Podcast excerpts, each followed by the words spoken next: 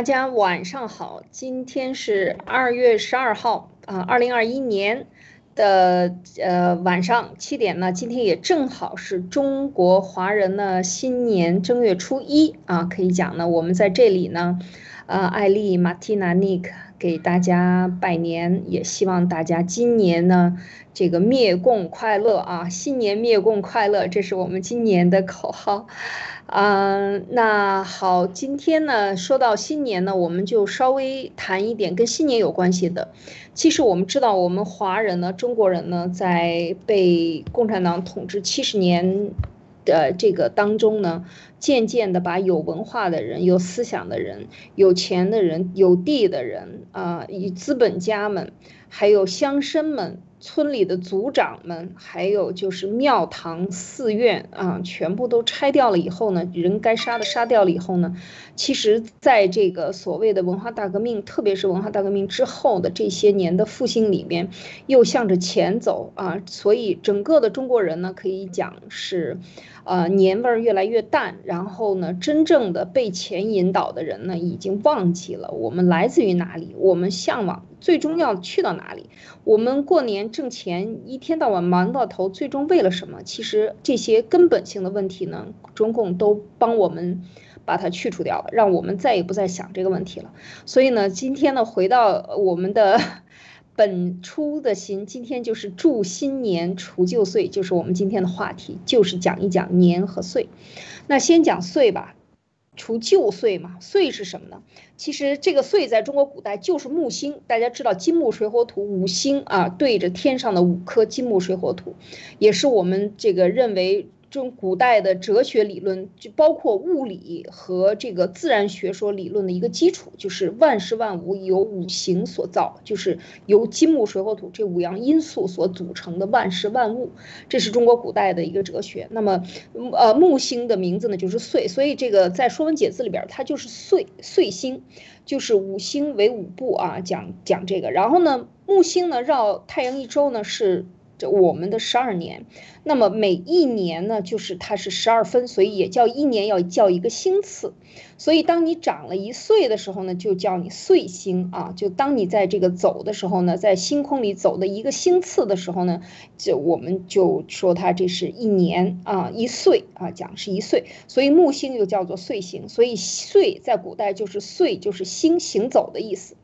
呃，那么岁呢，也是那么什么时候换这个太岁呢？就是什么哪一天开始在地球上我们开始讲，就是这一天是新的一年呢？其实是立春这一天应该讲。所以立春以后人长一岁，立春这件事情对于中国古代是非常非常重要的。我们老讲说中国古代是阴历啊，讲农历，农历是什么？是农耕的历啊，阴历是以月岁为例的。但是事实上，立春包括二十四节气，全部都是这个，呃，农历就是是其实是阳，是太阳历啊，是以太阳历的这个日子为定的。所以为什么能够我们看跟现在的这个西方的公历来合在一起的时候，正好合在非常吻合，就是因为古代的中国人的岁呃这个历法呢做的是非常的清晰的。那么立春这一天呢，就是换新的岁。啊，你就长了一岁啊，就是这样来的。所以古代呢，把立春定为春节，定为春节就是要庆祝的。这是这一年啊，就是你长了一岁了，就是从二月四号这一天开始的，是和我们现在过的新年呢是不一样的。那么。因为这些历法书，古代的书，像我家过去，呃，我祖上是有人是做这个占星的，那么家里很多很多的历法书，在破四旧的时候全烧光了啊，全部都烧光了，所以也没有留下来什么真正的古代的这些读星法、读历法的，的认为都是迷信。怎么是迷信呢？大家现在看一看星和天体的运行和这个地球的运行之间的关系如此的。惟妙惟肖，可以讲啊，就是说完全是互相连带的。我们不研究星，把不把太外太空研究明白，怎么研究我们自己呢？所以古代先走的是这个天体人和这个宇宙和地球，它是万事万物共同的这种联系关联，作为它的这个中国古代的科学的基石。那么我们西西方来的这些历，这个其实可以讲，在某些时候还是落后的。当你去研究中国古代对这些星啊、地球啊、人的这些关系的时候，你会发现它是非常的，呃，很完美的、很完满的，可以讲是这样的，就是说完全不是迷信啊，是都是科学。所以讲到这一天呢，我们就说到了岁啊，这个就是呃，马蒂娜也长了一岁，应该讲在立春的时候，二月四号的时候尼克也长了一岁，所以我们应该在立春那一天恭喜大家又增了，呃，叫做天增岁月人增寿啊，就是这样来的。这个岁和月啊是这样来的，所以都是这样庆祝。而正月初一这一天呢？正月初一这一天呢是什么呢？叫做元旦，啊，元旦是和公历的一月一号的元旦是完全没有任何关系的。这个元旦是大家知道，这个一元啊，一元初始，就是万事万物这个从零开始。这个元呢，元就是零的开始，纪元的开始。所以这正月初一这一天是叫元旦，然后叫。年啊，过新年，呃，是这样的一个过法。我再讲一讲新年，年是什么呢？年者是就跟地上的事情，岁是跟月星星有关系啊。年跟什么呢？叫这个这个《康熙词典》里边有讲的啊，就是叫做禾熟之名，每岁一熟，故。这个为岁名，就是说特这个年主要是稻田这个谷物熟了一次岁啊，就是这个这一年呢就叫做酉年。如果是大丰收啊，那么就是大酉年啊，五谷都熟了就是酉年啊，这一年有收成。所以呃，你看我们现在的。呃，这些呃，比如说到了月底发工资，我们叫出粮啊，要把粮给到你的手里出粮啊。到年底的时候呢，是有收成，是大有之年啊，都是过去都是这样的讲的。所以这个年和岁呢是这样的一个意思啊，年主要是在地上的这个生物啊，这个我们的人类的一年耕作下来，按照周而复始回来以后呢，呃，这个。这个所有的收成有收获，这个时候回到了这个呃，我们讲元旦这一天，回到了元旦这一天，就是今天正月初一啊，正月初一回到了这一天的时候，我们来看一看过去这一岁，除掉了旧岁啊，这一岁是什么样的？那么新的一年应该做什么？所以在这一天的时候呢，不是吃吃喝喝，不是呃摆面子，什么送压岁钱，互相的显摆推麻将。而这一天应该干什么呢？啊，Nick，你觉得这一天在古时候应该是干什么？啊，不知道。在这一天啊，我们要说就是祭祀之日。祭祀是什么？简单的讲一下啊，祭祀这个非常这个天神称为祀，地址称为祭。这个周礼里边讲到的啊，就是这个意思。什么意思呢？就是说我们这一天要拜天拜地，还要拜什么呢？如果你是一般就是呃有已经世世代代很多代了，你有一个宗祠，那么这个时候你要拜一拜祖先。所以这一天里边应该干什么？是一年的万物之始，这一天是应该去庙堂里边祭天、祭地、祭你的祖上留给你的德行。啊，和你的这个文化的传承、家族的这样的一个呃薪火啊香火，应该讲是应该在这一天主要做的是这一件事情，这个很有意思啊。不守岁啊，守岁，当然这后来流行的东西就多了。我现在说的就是一个最基本的，当呃这个概念，我们的中文，我们讲文字承载文化。文化承这个，在这个里边，文字承载的文化，如果文字我们没有被消消除掉，没有被消失掉，还承载，但是很多现古代就真正的中文的意思已经被娱乐化，已经被低俗化，被现在的这个中共治下的媒体的低俗化、娱乐化和乱篡改化呢，已经变得面目全非了。其实这才是真正的这个说过年这一天，年是什么意思啊？我不知道。说到这儿，马蒂娜，你有什么想要这个补充的？那我是第一次听到，呃，就艾丽姐说的这个话题，我我才知道原来过年是要做这个，因为原来我一直都觉得，哦，我们是不是中中国人随便什么节日都是。都是探讨到吃，然后好像全世界拜佛呀什么，不管是拜什么神，只有我们所有事情都是吃，人死了也吃，结婚也吃，出生了也吃，拜佛也吃，什么都是吃的。呃，但是今天我才刚刚知道，就是嗯，我觉得这个才是真正合理的，因为我们原来就是一个农耕的，就是靠农业的一个国家嘛。那嗯，一年就是从你播播种下去到你彻底收获完毕，然后到了第二年又可以重新来播种的时候，叫做一年过了，然后大家就呃总结一下去年收获怎么样，然后呢，呃，今年要开始了，大家就去祈福，嗯，拜天拜地，因为要靠老天嘛，给一个很好的天气，然后大家就继续去耕种，我觉得这个才是。嗯，听上去非常不错的一件事儿。那我明天也去寺庙里拜佛。但是你知道毛泽东那个时候讲说与天斗，与地斗啊，与人斗啊，然后其乐无穷。他其实就是把天地人全部要碾碎在地下。所以当时毛泽东提出这个想法的时候，为什么说他很邪恶啊？就是说，你与天斗，你就是发展到现在，我们看今年。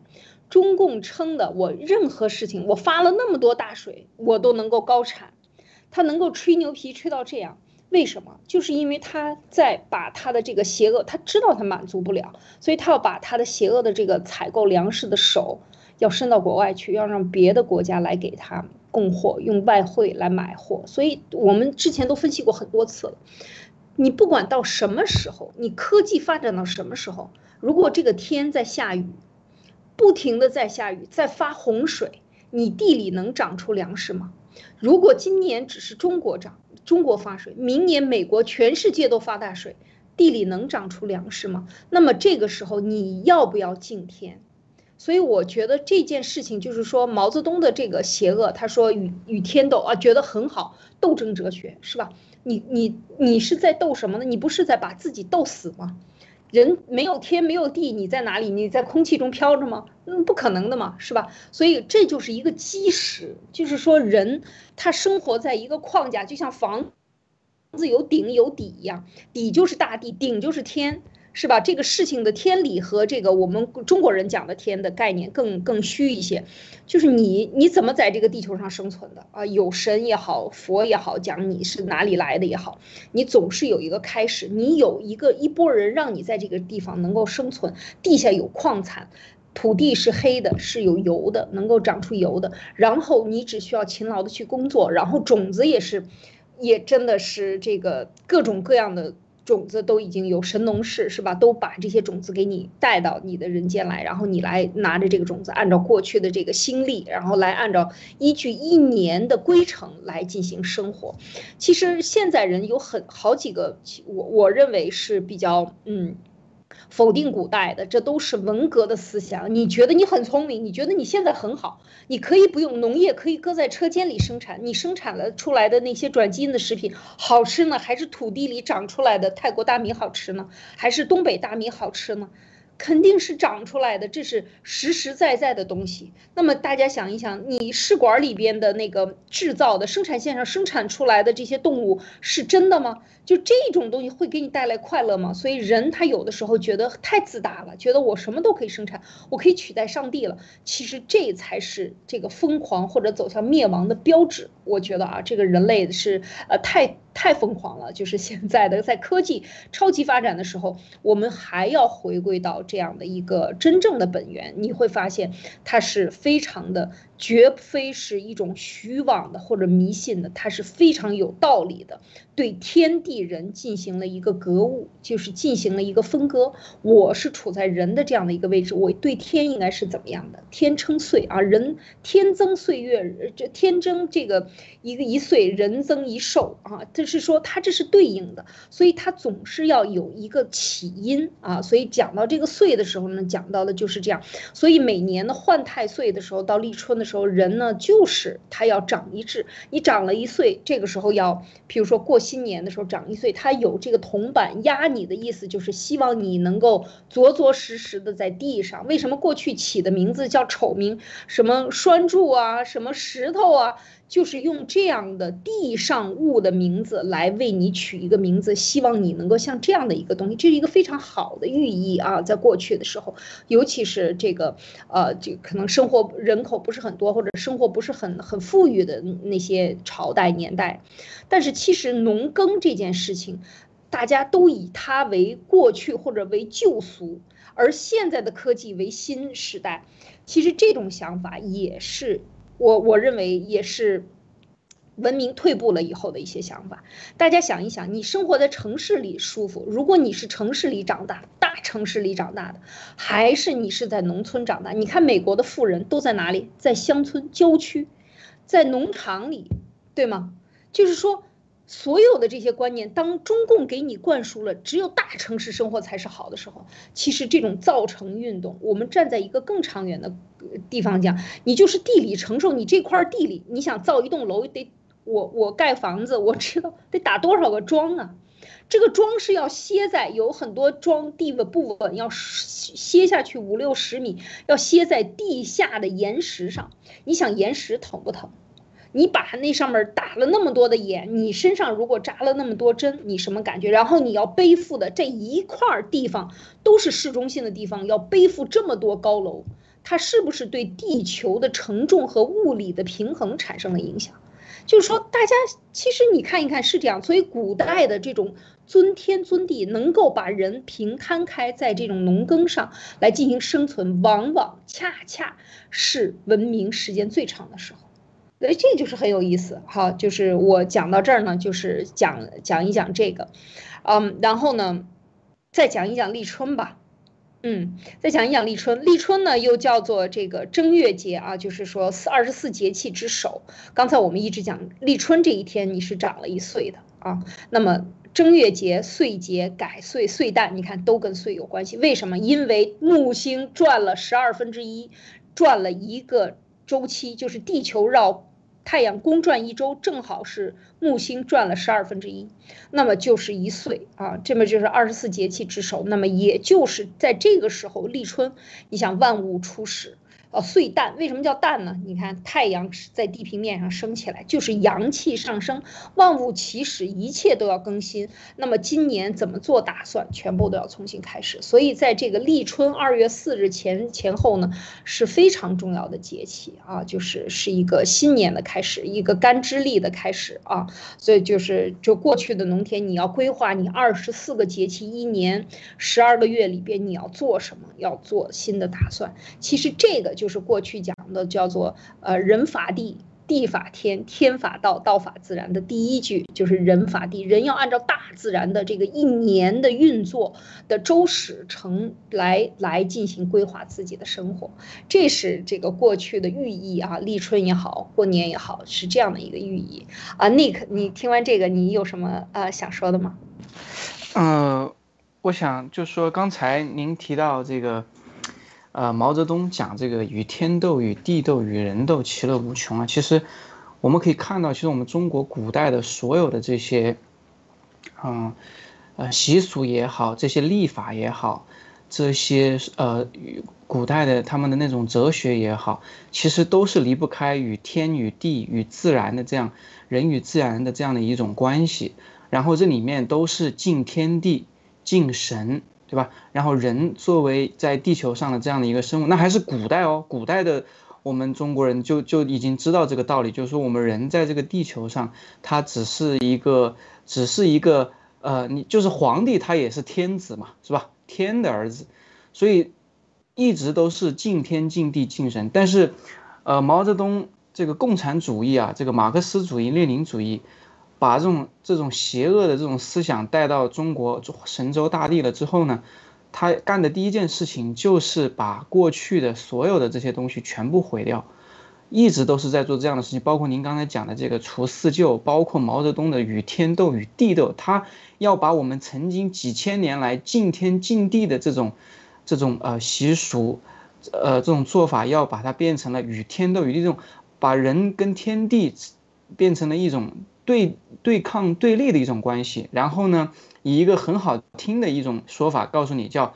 这个我们的命运由 由自己来掌握，由我不由天，是吧？就是他这种其实是很催眠的，我觉得还是之前那种，就是说让你觉得这精神为之一振，像打了鸡血一样，那种麻痹了之后，然后很催眠的觉得，哎呀，这个就好像就是这么回事啊，对吧？我命由我不不由天，但是他们忘了，其实在这个地球上，即使你是无神论者，对吧？不说有神论了，有神论自然就认定说我们人是由神造。即使你是无神论者，那么你也应该明白，人类作为在地球上这样一个物种中万物之一，虽然你是说是灵长类啊，这个这个万物这个呃之首啊，但是你也是物之一啊，对不对？你怎么去跟自然，怎么去跟天，去跟地成与对抗呢？与之对抗，你所有的创造，你所有的这种现代化的生产出来的东西。其原材料皆取之于自然，如果没有自然这个根基、这个基础，没有万物大地，没有天地，那什么都不会有，对不对？所以它，你你应该是人本身的一个状态。我们就不说这个，这个宗教这块，这个神造人，那就是我们一个自然的一个状态，以物理的角度去看，那么人也应该是与天地与自然共生共存，对不对？互惠互益这样的一个状态。所以您您讲到这些，然后，呃，这个在咱们看这个共产主义，毛泽东共产党干的这些事情，真的就是说极其邪恶，你你无法想象，他不是撒旦是什么，对吧？这个绝对就是撒旦了，他把你人最根本的东西，他要给你切断，要把你。扭转，然后听他那一套东西，然后你就到处去斗了，对吧？人跟人也斗，与天斗，与地斗，就是就是不跟不能听共跟共产党斗，得听共产党的，对不对？对，就很邪恶，确实，嗯。对你说的这个确实是，就是说他把人本来天地人过去讲三才，所有的中国的文化讲的都是天地人和谐啊和中庸啊，或者是呃和合啊等等这些中和，所有的这些理论讲的都是天地人三才到和，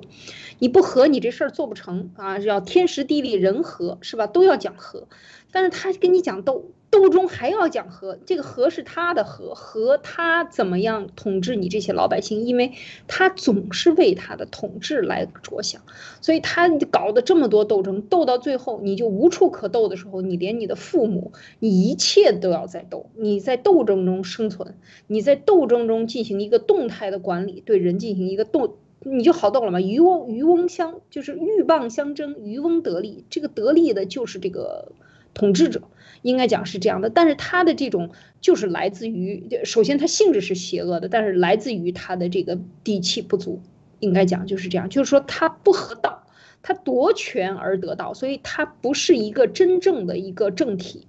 在很多什么风水先生什么都跟毛泽东说，你不是正正直的，你是抢来的政权。所以毛泽东一辈子不进紫禁城吗？他不敢进去，因为那是天子。那是要得天助的人才能够在那儿，所以他一辈子不敢进去，因为他知道自己不得天助，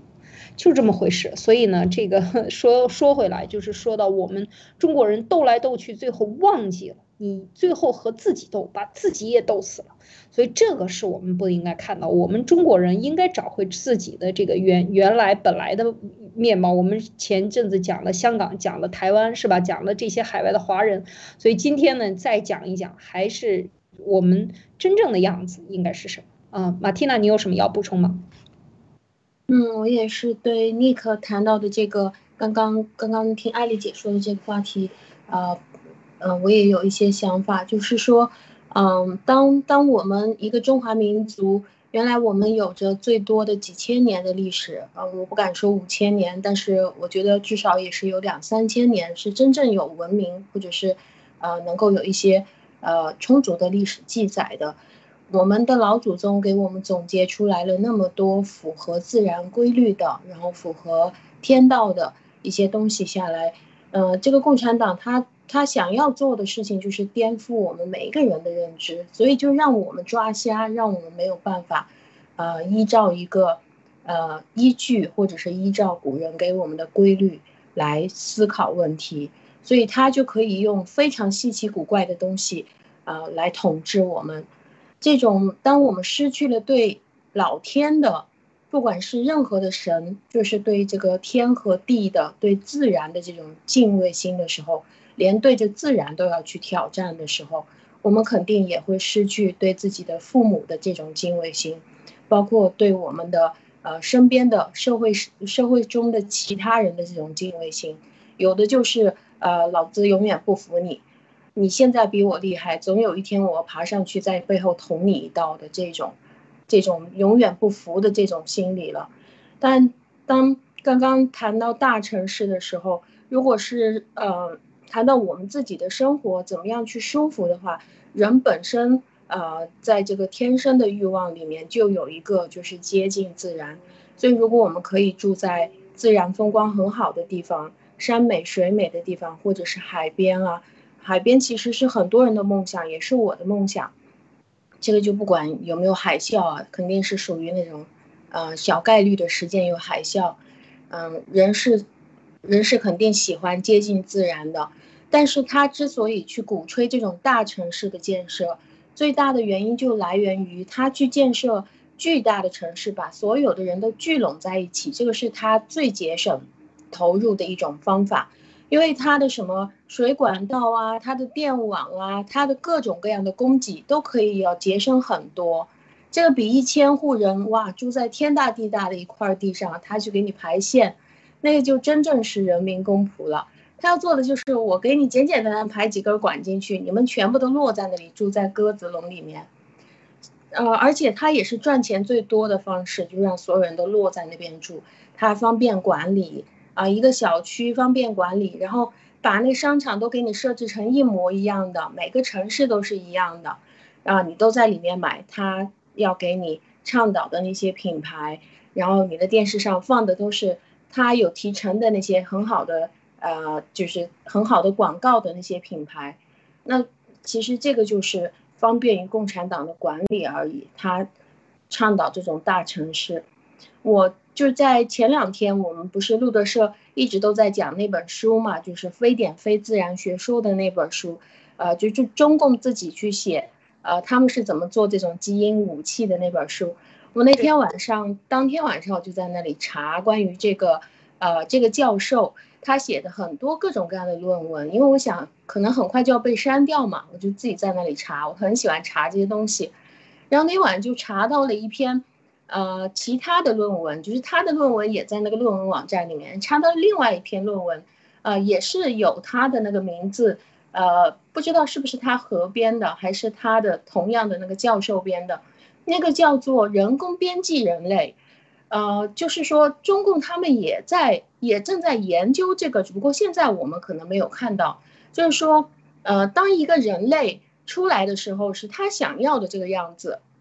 比如说，你想要男的还是想要女的？你想要智商多高？你想要什么颜色的眼睛？你想要呃什什么样子的鼻子？什么样子的呃嘴巴或者是头发？一切都给你编辑好，这个是他们现在想要做的，就是违反自然到这种程度去。然后当那个教授他把那篇论文写到底的时候，最后他说啊，我觉得如果是有一天我们的中国发达了。呃，到我们的中国的科学技术也发达了，到最后，当我们是成为全世界的第一个这种人工编辑人类合法化的一个国家，就可以解决我们国家人口不足的问题了。那我们就需要去思考，嗯，我们作为普通的人类和真正出来的那种啊高智商、各个方面都很高的那种人工编辑人类，我们要怎么跟他竞争呢？我们应该怎么样去跟他和平相处呢？就是想要多少就就给你生出多少来，哇！我真的觉得好恐怖啊，这个事情。对，其实一九九四年的时候，这个小绵羊多利嘛，当时就是复制了一只绵羊，当时进行了非常大的伦理的讨论，就是说。因为万事万物是神造的，神就像有鸡有蛋一样。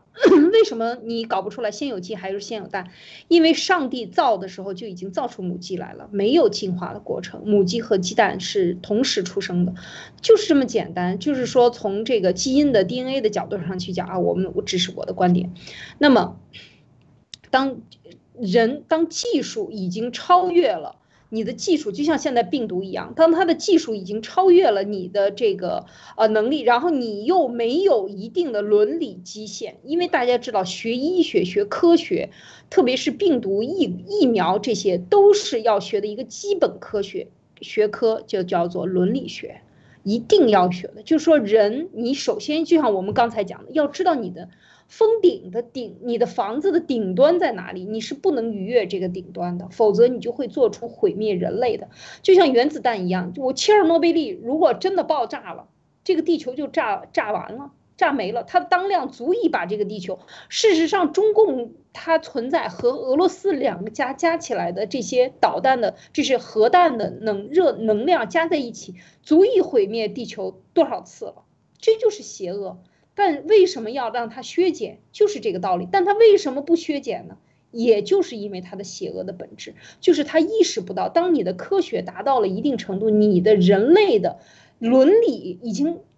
不是说保持在古代，是完全是生活在地狱里。你的伦理的标准是地狱的标准。那这个时候，他的科学的手段有如此的高超，他掌握了，那是什么？那就是灾难，那就是一次一次的地球的毁灭。为什么有史前文明一次一次把自己毁了？人就是最后会自己毁了自己。而你的短视，人的短视，或者人忘记了自己从哪里来，这才是毁灭自己的。开始，或者是说毁灭自己的标志，就是你忘记你是谁了，就是你已经人之为人，人不没有自知之明了，你已经不知道你是谁了，你已经被这些所有掌握的这些技术冲昏了头脑，疯狂啊，就是疯很疯狂。所以我们说这个，嗯，包括像以后我们可能过几百年以后会去看真正的这种大的城市的造成运动。第一，首先你的质量本身不好，以五十年就得拆。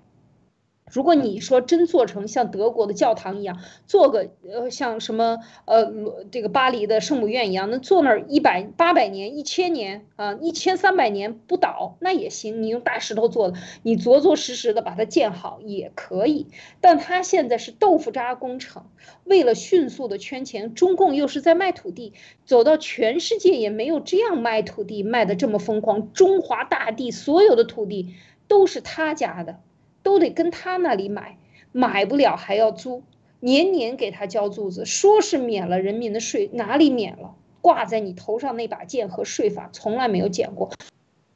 所以在这个情况下，他卖的高价，最后还卖公摊，是吧？全世界只有中国的房子卖公摊，你走到全世界哪里买房子不买建筑面积以内的，就是说使用面积，不是建筑面积，不是公摊，是电梯就是你开发商应该给我们建的。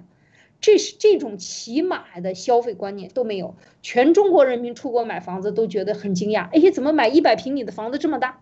哦，因为没有公摊，是他们怎么都不懂公摊呢？这么傻，是吗？是人家傻还是你被愚弄了？就是说我们。跳不出来自己的这个思维，看不能站到更远的一个高度，或者跳出这个矛盾的圈儿来去看我们现在的，真的是看到我们现在的生活，真的是有一种想落泪的感觉，太悲惨了。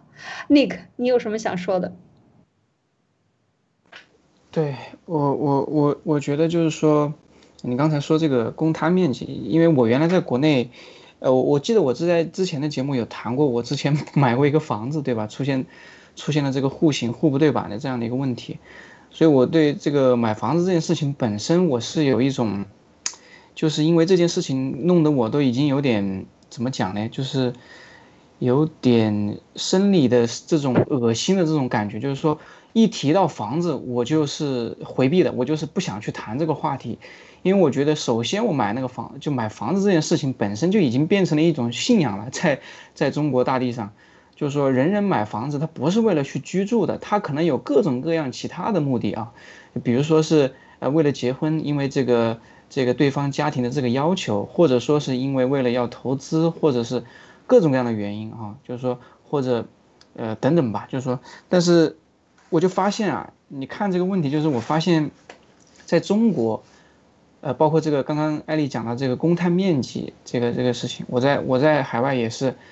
他们都不知道什么叫公摊面积，就是说很多东西它原本的样子，它应有的样子，全部已经被蒙上了一层。你并不知道的一层共产党的一层这个这个一层毒在上面，就是说，他本来这个房子你买的是用来住的，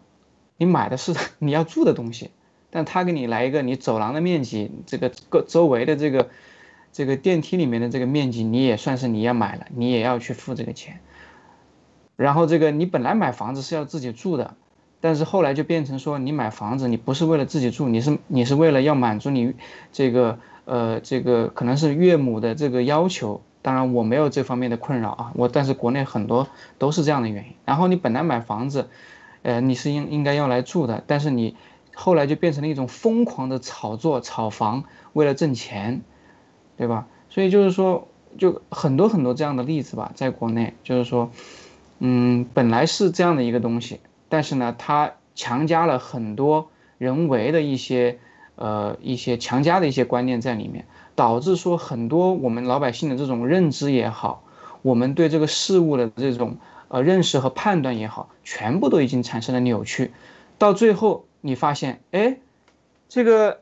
这个这个这个海外的这些开发商们，他们卖房子，他不卖公摊，很傻。这就变成了你已经你也中了那个毒，你也变成跟被同化了，你也变成那样了，就反倒觉得人家正常的东西变得不正常了。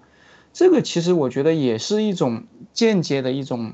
不能算是主动的洗脑，但是说间接的造成人的脑大脑已经被洗掉了，就是你接受了这种不正常的状态，反倒认为正常的状态是一种，呃，是一种是一种不正常的状态，对吧？所以，我我们我感觉就是很，这就是我想为什么我们很多同这个战友们，我们出国了之后，我们不管参没参加，加没加入这个爆料革命。我们很多的认知慢慢慢慢在海外得到了这种进化哈，然后你再去跟国内的这些呃这些同胞们去交流去探讨的时候，你会发现这里面的鸿沟非常非常非常大，这个已经变得无法去去进行这种正常的这种交流了。然后这里面你就就就我又想到另外一个问题，就是说为什么呃嗯你从国内来到海外？然后你产生了这种距离，这种这种沟通上的这种鸿沟之后，呃，你不会再回到原来你在国内的时候的那个状态。其实我后来想想，其实很简单，就是人嘛，你要么你就永远不见到真相，你不见到真相，你就活在那个虚幻的这个梦境之中，你永远也不会醒。但是你一旦醒了，你一旦接触到了真相，你就再也回不去了。就是说，你看过真相，再去看谎言的时候。你是永远无法再去接受了，所以这个是我一个很强烈的感受，所以这也是为什么我想就是说，我们一定要把这个我们以前的这些呃真东西，这种呃道法自然的这些真正的文化，我们要把它找回来，把那些毒瘤，把这个防火墙这些东西全部给它去掉，让中国人真正的找回到我们原来的这种真正的传统的中国的文化，还有我们真正与这个世界与世界文明。真正的交融在一起，然后历这个这个在人类这个呃历史这个文明向前推进的这个大潮中，我们要成为其中一份子，而不是这被圈在这个猪圈里面，圈在这个防火墙里面，什么信息、什么真相都接触不到的，一生就是吃吃喝喝就过去了。我就这这个就是我觉得是是很重要的一件事情，所以我们为什么一直谈说要这个传递爆料革命？因为我们传递的是真相。我们为什么一直要说要这个灭掉这个防火墙，要把防火墙给推倒？推倒也是为了让真相如洪流一般涌进中国大陆神州大地，让所有的人能浸泡在这个真相之中，自然慢慢慢慢的，当然需要时间，这样慢慢慢慢的，大家真相接触多了。你你就会对这个呃谎言产生免疫。嗯，说的太好了，就是其实可以讲，就是共产党统治人，就是其中这一条，包括就是地产上的这个巨大的问题啊，怎么卖房子？卖房子中间的结算的不不公平，非常简单。你看，像海外很多卖这种房子的，他是开发商，他是拿不到钱的，知道吗？开发商的钱是买房的人。缴给银行或者缴给开发商的这个钱是要如数的，银行按进度付给开发商，然后开发商也拿不到钱，要直接这个钱支付给承承包商，就是承建商。这样的话呢，开发商就不可能卷着钱逃跑。因为这个所有的房子有三为一体的公管的一个账户是政府立的，非常简单，政府也不拿钱，这个钱就是买家所有的个体的这些买家，他把钱存到那个里头，银行贷款也好，在那个账上，那个账按照进度付给承包商，承包商拿完了，剩下的全部都交房了，才是开发商应该赚的钱，所以开发商是最被制约的。非常简单，有一个简单的制度，你就可以制约所有的事情。为什么在中共国没有这样简单的制度？为什么搞出来一个复杂的公摊？为什么搞出来什么买翠呀、买东西都给你分成不是三六九等，三六九十等，分成一堆的等级，搞一堆的名目，做卖一堆的保险，各种的存款的名目，目的是什么？搞乱你，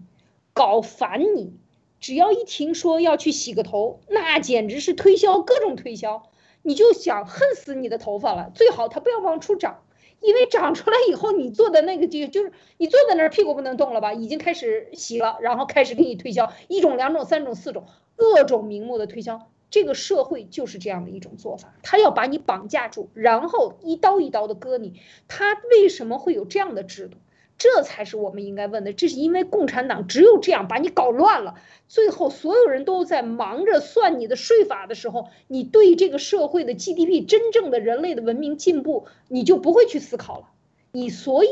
最终中国人这么有文明的一个国家，最后变成世界的代工厂，全都是干下三滥的活，全都是干最廉价的劳动力的活，一点没有创造能力，那是谁干的？这绝对不是中国，中国古代从到最后一朝清朝都是万国来朝，这个真不是吹牛，因为中国古代创造的文明，我们看看日本，我们看看西方的时尚，哪里都是有中国的文化的影子的。这就是共产党这几十年，当然时间很短啊，几十年在历史的长河中就是一瞬间，但是它对你造成的摧毁是几千年来所有的文化的一个断根，我觉得这才是最可怕的。所以刚才尼克讲到要。要传播真相，要打破这个防火墙，要从技术上突破共产党的封锁，然后才能够开支。老百姓们都认识到这个问题了，共产党自然就就灰飞烟灭了，是吧？马蒂娜，你怎么看？嗯，我想讲一个，就是刚刚听到艾丽姐讲，共产党他就是喜欢这样搅浑水，然后让大家懵掉。因为我们中国嘛，就是广泛性的立法，什么东西都给你立个法，然后普遍性大家都是违法。到最后呢，他就选择性执法，他不执法的这些人就起得来，被执法的这些人就起不来。但是表面上看，好像大家都挺公平的。因为我是做心理咨询的嘛，研究心理学就是会很有意思。你经常见到各种各样的那种，啊，奇奇怪怪的那种有心理问题的人。嗯，比如说前几年的时候，每一到过年的时候就。呃，我遇到一个师兄来跟我反映，就说啊，现在真的是人情冷淡啊。当然，他会来跟我反映这个问题，说明他本人呃也是有一点问题的。嗯，他说现在真的是人情冷淡哦，过年给个压岁钱，居然那个小朋友就会拿个验钞机过来放在家里面，然后你的钱拿过去，唰唰唰唰唰。他说，呃，过了一遍，真的他就收掉，假的给你退回来。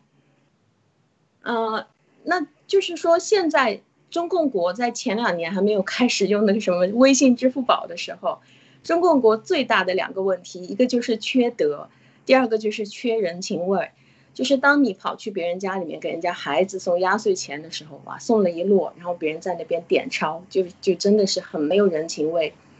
本来我们的国家是非常讲道德这种国度，那现在现在就搞到被共产党搞到这种又缺德又缺人情味儿。所以后来呢，就开始有很多的那种婚庆公司啊，或者是葬礼的现场的那个公司，他都会默认直接给你提供验钞机了，就是所有的人过来送的红包，不管是葬礼还是婚礼，他都会给你在那边刷刷刷刷验一下，就是真的收进来，假的退回去。那么有些人就是因为他收到了假钞嘛，或者他手上买了一些便宜一点的假钞。其实假钞，我听了一下，这个假钞好像也不是很便宜，有的时候就是人民币真的真实价格打七折，有的时候是打六折，就 有的人是会去买的，人也是很缺德。但他这个假钞很难花出去，主要就是两个渠道，一个就是搓麻将的时候搓出去，第二个就是给红包的时候塞出去，所以。当这样的情况出现，大家都很害怕假钞的时候，那就促成了支付宝啊、微信啊就开始了。哇，大家就觉得这个东西太好了吧，以后再也没有假钞的问题了，我直接就扫二维码，不存在真钱假钱的问题，以至于现在出现了这种所谓的整个人民币拿来做数字货币，大家都是非常高兴的，然后大家就是。很开心，我问到国内的很多人就觉得啊，太好了，从现在开始永远都不会再被人家骗了，也不会再有假钞了啊！国家的这个东西太好了，所以就是如何让你懵掉的，先让这个违法的成本超级超级低，只要你违法，你就能挣钱，然后让大家都觉得到处都是骗子，然后他冒出来搞这个东西，大家都是非常响应。嗯，真是确实这个。哎呀，这个天地之大呀！过去讲说这个官场，这很多小说啊，写这个官场的现行记啊，讲这个时代的情况啊。清末的时候，很多这样的书。现在看一看，那只是真的九牛不如一毛的啊！那个时候的那些恶，比起现在社会的这些恶，真的是不算呢，顶个零头而已。所以现在看一看，这个时代要是到这样了。其实你活着的乐趣也就少了很多很多，所以为什么我们想，就是讲回我们本来的？其实如果你生活在一个相对偏远地方，你生活没有这么的这个数字化。你生活的很简单，你是靠一个比较简单的手艺来生活。其实现在可以讲是非常幸福的啊！我我现在就是 很崇尚，我一直认为就是，呃，如果世界不走国际化，如果真正的回到各个国家的各种生产链，你看像东南亚，我认识很多朋友的国家，很多人做工厂的都倒闭了。说我有时候跟这些人聊天，他们就讲，就是因为中国的产能太强了，制造业太强大，偏。输出太便宜，所以我们的这些地方呢，很多的产业就倒闭了，我们也竞争不过中国人，很多啊，包括钢铁呀，包括很多很多，那么。就是就是这样的一个，当你全球化产生的时候，或者说你这个地区不能够自给自足，或者你太依靠外来的，或者慢慢的形成依靠外来的以后，最后就不平衡，这就是一个世界的经济的不平衡。其实任何事情，你把它理解成一个机体最简单，就是你这个人不停的喝水，不停的喝水，你就是胖起来浮肿了，你然后你跟人说，你看我多壮，我都这么壮了，是吧？那你是什么壮吗？你你这个这是这是人要死的表现吗？但是现在的中共国就是这样嘛，人已经浮肿了。完全都走不动了，全部靠这种就是就是吹起来的这样的一个经济的话，那这种完全不不是一个健康的机体。健康的机体可能你很瘦，但是你很健壮，是吧？你这是一个正常的，这很把不仅把自己弄死，也把世界很多的国家的这个产业也弄死，然后很多人民不聊生。所以我觉得这个这些所有问题。跳出来这件问题本身去看这件事情呢，就会就会看清楚很多，包括刚才我们讲的这个对中共的这个逻辑的这个反洗脑啊，其实也是一样的问题，也是一样的问题。那我不知道今天啊，马蒂娜有没有时间跟我们讲一讲这个呃反向推理的事情？有时间好，嗯好，那那我现在就给大家讲我们啊，我要给大家讲的第三个。叫做反向推理，这个是中共国非常喜欢用的，包括我们在生活当中，我们都会莫名其妙开始用这个东西。反向推理呢，它是在逻辑当中，就是在西方的逻辑当中是完全不成立的，这个是一个完全的伪逻辑。比如说，有的人说，哎呀，这个东西吃太多了不好，所以呢，中国人就会得出一个结论，就是说吃的越少越好，最好呢就辟谷吧，不要吃了。那这网上就开始出现大量的啥也不吃，七天断食，十天绝食这样东西，然后就大家都觉得，哎，到底是好不好呢？这个东西，大家就会觉得，哎，好像是真的还有一点好处。但是其实对于人的机体来说，如果是你呃一个星期什么东西都不进食，光是去喝一点流质的话，你的身体潜意识就会认为你遇到了大饥荒了，那么它就会降低你的新陈代谢，然后当你真正又恢复的时候，你新陈代谢已经被降低了，然后身体。指挥就是不不断的储存储存储存，你其实就胖得更快了，就是更肥了。所以人肯定是要吃饭的。这个反向推理，吃的多不好，那就是越少越好，就走到极端化。反向推理呢，嗯，很多人就是说人是要吃饭的，那他就会给你反向推理说来，那是不是吃饭的就是人？那这个其实也是很有问题的，因为猫和狗也会吃饭的呀。就是吃饭的不一定都是人，但只有我们我们缺乏逻辑思维的人就没有办法想出来。生活当中，呃，很多的人喜欢反向推理，就会导致一个错误的人生目标。比如说，很多的人他人生失败，钱很少，他觉得非常痛苦，所以呢，这些人他会得出一个极端的结论，就是钱越多人就越幸福。但其实，当你去观察，特别是在中共国。呃，这些钱特别多的这些人，他其实是活的真的是苦不堪言的，就包括我们国家最有钱的这些领导人，他现在也是痛苦的成这个样子去了。那就不要说是他们了，如果是在国内听不到正常的新闻的话，你可以去看一看这些企业家，他坐牢的几率是比普通人要高的很多的，莫名其妙就被人家抓去坐牢了，就死掉了。你能就是看不到真实新闻的话，你能看到就是这个人就没了。所以我们的人生活到底是痛苦还是幸福，这个钱在一部分的程度上是会有关系的，但不不完全是钱越多越越越开心。所以在家里面呢，很多时候也是说，呃，我们对家人，我们不要虚情假意，不要没有事，不要没事呢就去称赞他。所以很多的家长就会觉得。我是对你好，所以我才会骂你，我才会指出你的错误。你就发现，你当你做了一件事情，做的挺好的，你做了，比如说有九件是好的，有一件是出问题的，那九件他绝对不说，他只说那一件你出错的啊，这个东西要改，那个东西要改，这个不好，那个还是不好。所以呢，就是由于他觉得天天奉承拍马屁，这个是虚情假意或者是捧杀，所以呢，他推理出另外一个极端。就是他爱你，就要天天批你，天天骂你。但其实这个也是完全错误的反反向推理的方法。那很多人觉得孩子放松了管理，呃，不去管他，太宠这个孩子了，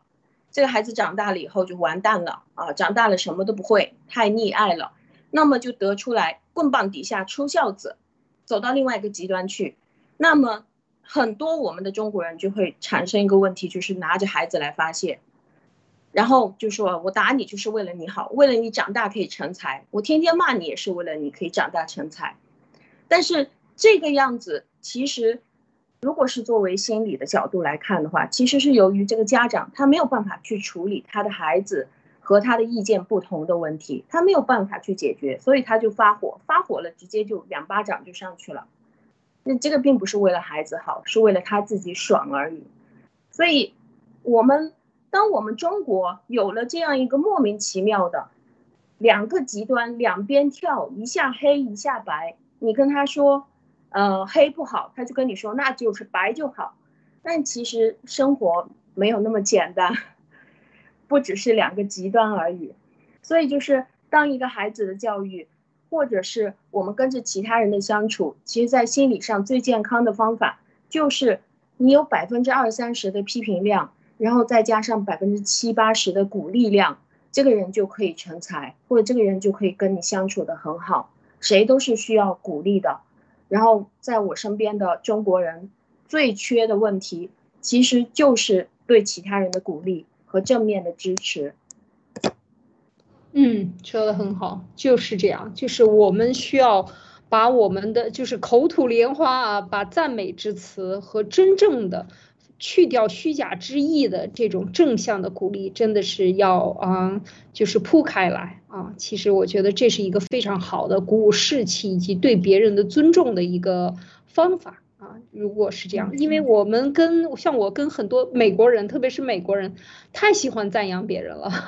有的时候你觉得他是假的，但是事实上你仔细跟他交往以后，你发现他是真心的，他是发自内心的。有很多人是这样的啊，特别是老师对孩对学生的鼓励，有的时候让你觉得，呃，特别是美国老师对学生的心理的重视程度，以及对他的一点点进步的鼓励，最后就可以把为什么很多中国的孩子这些。被抛弃了的这些弃儿啊，被美国人领养了以后呢，他能够生活的这么活得这么阳光，十七八岁、十八九岁、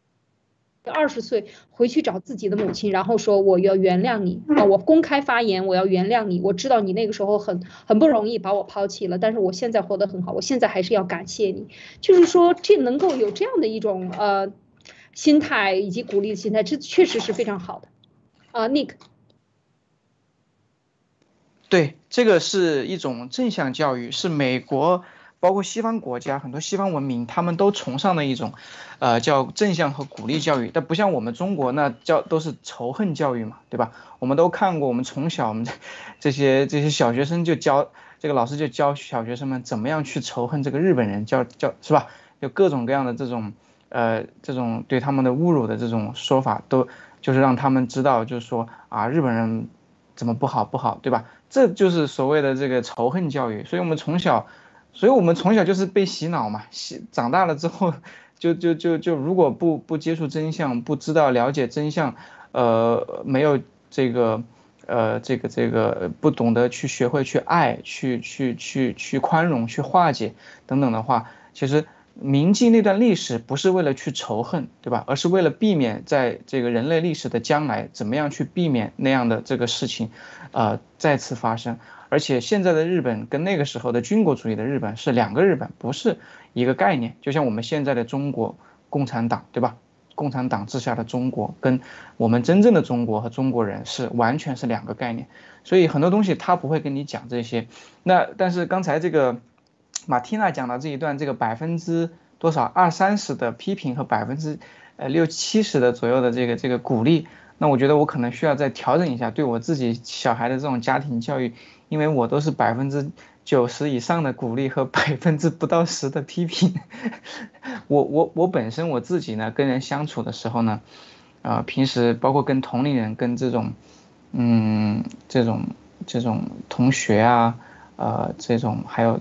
跟比我大年长的人啊，因为我我比较喜欢跟，呃，跟我这个比我年纪大的人在呃相处，因为我觉得那样的话，很多时候可以去，呃，尤其是这种优秀的人啊，我喜欢跟他们在一起，我觉得会学到很多东西，会纠正自己很多错误，然后就是说我本身也是很喜欢去夸奖别人，因为我总是会去看别人的优点和看别人的长处和强处，所以呃，我经常会去。就是口无遮拦的去，这个口无遮拦打引号了，就是毫不掩饰的去夸赞别人，但是好像，嗯，就会就会得到一种反馈，好像就是别人觉得我是在呃在没有话不由衷。啊，对对对，其实我这个人是最讨厌虚伪的，我我最不会说这种场面话和这种虚伪的话的，所以那个其实都是一种真心的，然后呃对我自己的小孩儿。呃，可能我现在可能按照你的那个比例的话，是不是还得再多增加百分之十的这个批评哈？这这种管教。因为你要想到未来他会面临到一个社会适应的问题，就是当他已经，比如说他上大学了，他就要开始去接触外界的社会，在很小的时候，他可能就只在乎是爸爸和妈妈对他的这种反馈的模式。如果如果我们给他的是。比如说，大部分就是三分之二以上，我们给他的都是鼓励，那这个人就会觉得哦，我的生活有希望，我现在还蛮不错的，整体的感觉就是这样的。然后在一些真正错误的地方，就是非常明确的跟他指指出来，为什么我生气，为什么你做错了。但是如果我们给他百分之九十的鼓励的话，他出去了可能就会觉得其他的人都是坏人，他也觉得我这个我父母对我的方法才正常啊。你你这个样子，你就对我太无理了。你为什么不鼓励我呢？嗯嗯。为什么不称赞我？他就会有这样社会适应不良的问题。对，嗯，很好，谢谢。所以这个还是要探讨啊，为什么大学生越来越多的自杀？很多很多，我们都可以以后会讨论。我觉得这个社会家庭的畸形或者家庭教育的失败，就会导致整个社会的这个社会问题啊，各种各样的问题。当然还有制度问题，这些都不要说了。所以说这个反向推理，我最后再补充一点，就是说，其实像最近发生的，嗯，这个我外边在放鞭炮，我这个。最近发生的像拜登给习近平拜年啊这样一件事情，其实他就可以用来做很多很多的推理。他打了一个电话以后呢，中共就可以在他的所有的媒体上说：“你看，你按照我的时间打了一个电话，那么我们说了些什么？各种解读。那这个时候，这件事情本身就被扩大化，或者是说，它可以成为中共的对内的一个逻辑宣一个宣传的一个逻辑。”但事实上，我们反向说，如果呃只是一个电话，那它能代表什么更大的意义呢？所以这些这种过度的解读，或者是说过度的把利用一件事情来解读，这都是中共最喜欢玩的宣传手法啊！我就我也想补充这一点。那最后就是如果没有对我们特别坏的话，他就可以说成是对我们特别特别好，正在跪舔啊什么的，就可以这样说，中国人就会觉得啊，对对对。是的，他就可以这样去解读，所以这样的一件事情就是说，这种逻辑，当你看穿了中共解读一个事件的逻辑以后呢，我们大家就会越来越清醒，然后呢，不会被说好像因为他一直在国内宣传。这个党大于一切，是吧？他说的话永远是伟大、光明、正确的。那么这个时候你就知道，他也只是一个人，写这个伟大、光明、正确的这个人也是一个人，明天可能也会被抓。所以所有的这一切都只不过是一个宣传。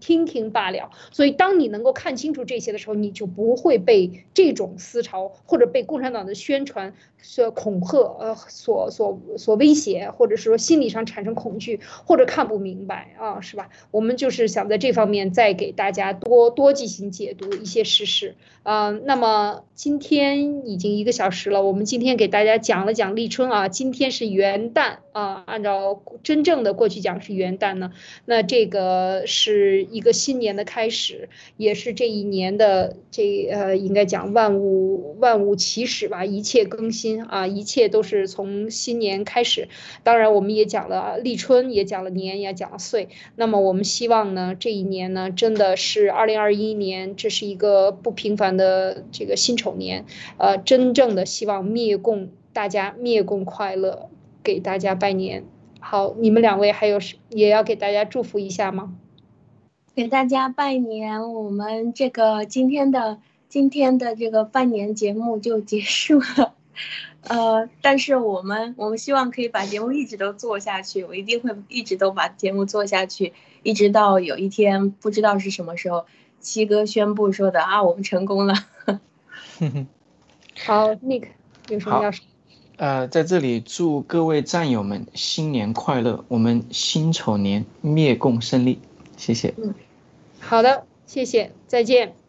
拜拜。